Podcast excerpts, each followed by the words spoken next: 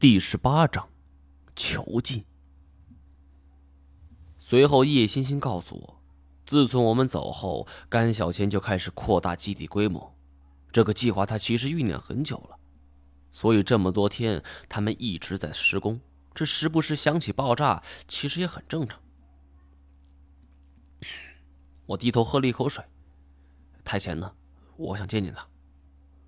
话音刚落，房门打开，太谦站在我面前。我不知道自己昏迷了多久，只感觉此时脑袋是沉沉的。乍一看见太谦，我怔了怔。面前太谦戴着一副眼镜，斯文了许多，不像往日那个模样。这身上衣服也是干干净净，倍显英姿。叶欣欣见我俩相互漠然，干脆起身离开。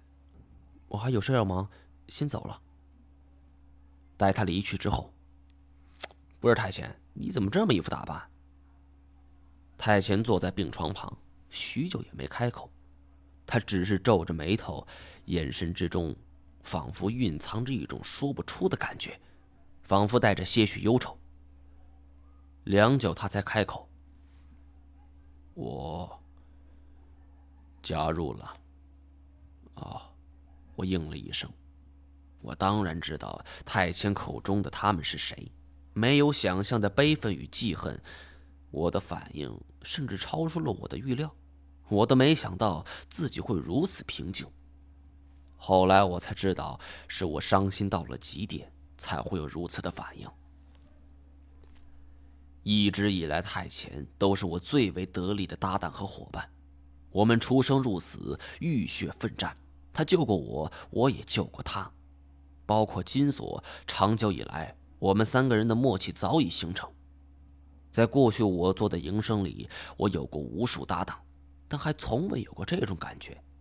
三个人只要站在一起，就没有解决不了的事情。但是现在，我们不得不面临分道扬镳的结局，因为我无论如何都不会为甘小钱效力。你就不想知道为什么吗？人各有志吧。太监不知从哪摸出来一根烟，点燃之后轻轻吸了一口。只有甘小钱可以帮我恢复记忆。太监的功夫没得说，但是头脑似乎差了一点。你多大了还信这个？甘小钱，我们以前是看错了，他骗了多少次了？我没得选。我默然了。身为最好的哥们儿，当然不想看太监痛苦，可我又不甘心眼睁睁看着太监被利用。那既然是他选择的，我也就承认吧。我内心产生了放弃的想法。许久之后，我轻轻问：“还是干老本行？”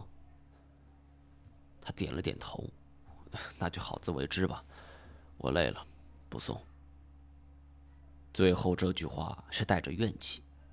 我发现，自从我们从天池回来之后，这太监就像变了一个人。我曾一度怀疑过，是不是甘小钱对太监头脑错了什么？太监很知趣，他站起身来就往外面走，最后走到门口的时候，手按在圆形把手上，他忽然站定身子。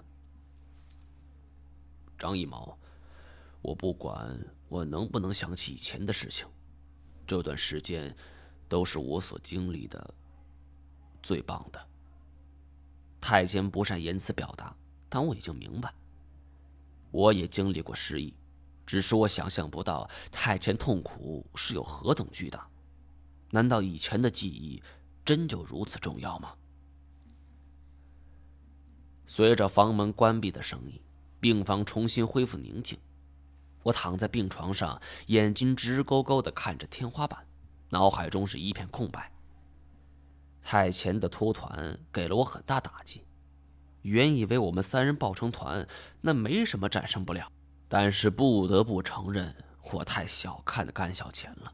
这是一个我无法读透的人。一直到我养好伤，我再也没见过太前。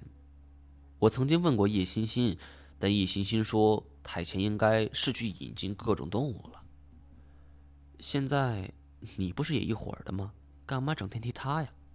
叶欣欣忽然笑道：“要不是以前跟你交往过，我真怀疑你是不是同性恋。”我剩下的只有苦笑。半个月后，金锁也醒来了，他又养了十多天，才算是好的八九不离十。我如实告诉他太前的选择，金锁沉默着。王爷，甘小倩财大气粗，我们这是斗不过了。你看我们现在连他妈动都动不了，你说这还能怎么办？说完，他左右看看，感慨着：“这他妈要是一处古墓该多好，绝对困不住我。”这话我绝对相信，不过眼下也没什么方法。甘小倩看得太紧了，在这里的日子跟坐牢简直没什么区别。太前负责外出捕猎。我则依旧是帮助叶欣欣记载一些实验数据，金锁则是帮忙打下手，这就是我们三人的工作。唯独有一点很意外，自从我回来后，就从未见过甘小钱。想起来，当初这罗眼要杀我，说是甘小钱的意思，但我对这种说法仍抱有很深的怀疑。眼下我已经回到基地。如果说甘小钱想杀我，随时都可以，但我已经过去一个月了，这一个月的时间里没有发生任何事情，我有些不解。随着时间过去，我再也按耐不住，主动找到叶欣欣。叶欣欣见我主动找上门来，有点惊讶，因为我俩平日里想法和见解都不相同，我是几乎没有主动找过他。我要见甘小钱，我开门见山。叶欣欣愣了片刻，然后继续低头写东西。这个，爱莫能助。我每天都担心甘小钱暗施黑手，所以无时不刻是提高着警惕防备着，绷紧的神经早已经接近极限，多日的压抑情绪从内心喷薄而出。我毫不客气夺过案件资料，狠狠的摔在地上。眼神中充满挑衅。我要去见甘小钱。叶欣欣动作停止，他看着空荡荡的桌面，却没看我，只是黯然神伤，说：“我不能去。”叶欣欣缓缓站了起来，两只手扶住桌子，保持这个姿势差不多有一分多钟，才慢慢的：“我这是为了保护你。”我脑袋嗡了一下。他真的要杀我？叶欣欣点点头。我答应会加快实验进度，太监也会加入。甘总这才勉强答应，要不然你和金锁都活不了。我身子晃了晃，眼前的景色突然黑了下来，勉强支撑着，才让自己没倒下去。许久之后，我呢喃。原来是这样，看来我真的误会太浅了，他一点也没变。虽然你们安全了，但作为三个交换条件，你们俩不可能离开这儿，这也是甘总的意思。太监在外执行任务，我和金锁就是人质，对吗？叶欣欣轻轻点头。我必须承认，甘小钱是一个很善于权谋的人。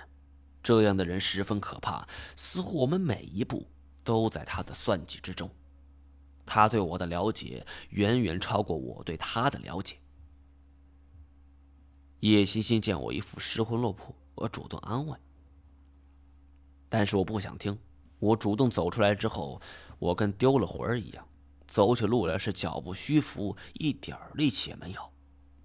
好不容易走到楼梯口，就看到正蹲守着的金锁。我是再也支撑不住，脚一软就坐倒在地。金锁见状，慌忙来架住我：“那这这怎怎么了，猫爷？”金锁，咱们是不是兄弟？哎，你这是讲什么？是不是看上哪个妹子了？这我给你抓来。老实说，这鬼地方憋一个月，谁也受不了。相信古烟梦那边也能理解。哎，我保证啊，不会说出去的。我没理会他胡说八道，只是讲太前为了救我们，而被迫屈身甘小钱。金锁听完是愣了三五分钟，直到我连喊数声，他才清醒过来，紧接着就是破口大骂。我是赶紧捂住，警惕的四下查看，这里毕竟是甘小钱的地盘，得亏这里是办公室，没有专门监视的人。金锁也恍然回过劲儿来。我带着金锁到了一个没人之处。这里是一个专门设立的两人宿舍，平时只有我们两个人，所以门外也没人监视。金锁一下慌了：“这毛毛爷，这怎么办呢？”我让他先冷静下来。现在我们被困在这儿，太前在外面，没办法取得联系。我刚要见甘小钱。也被挡住了。照这么看，甘小钱对我们防备的很厉害。那怎么办？金锁他没什么主意。我略微沉吟了一会儿。我们想办法得从这逃出去，这是肯定的。问题是怎么逃？这个位于山体内部的基地极其隐蔽，周围全都是甘小钱的眼线，而且防备森严，不亚于监狱。从这里逃出去难度很大，你这能行吗？动物都跑不出去，我们怎么办？我也犯了难，这个想法还是头一次从我脑海里冒出来。我拍了拍他肩膀：“哎，别急，车到山前必有路。这两天我们留心观察，千万别让人发现。”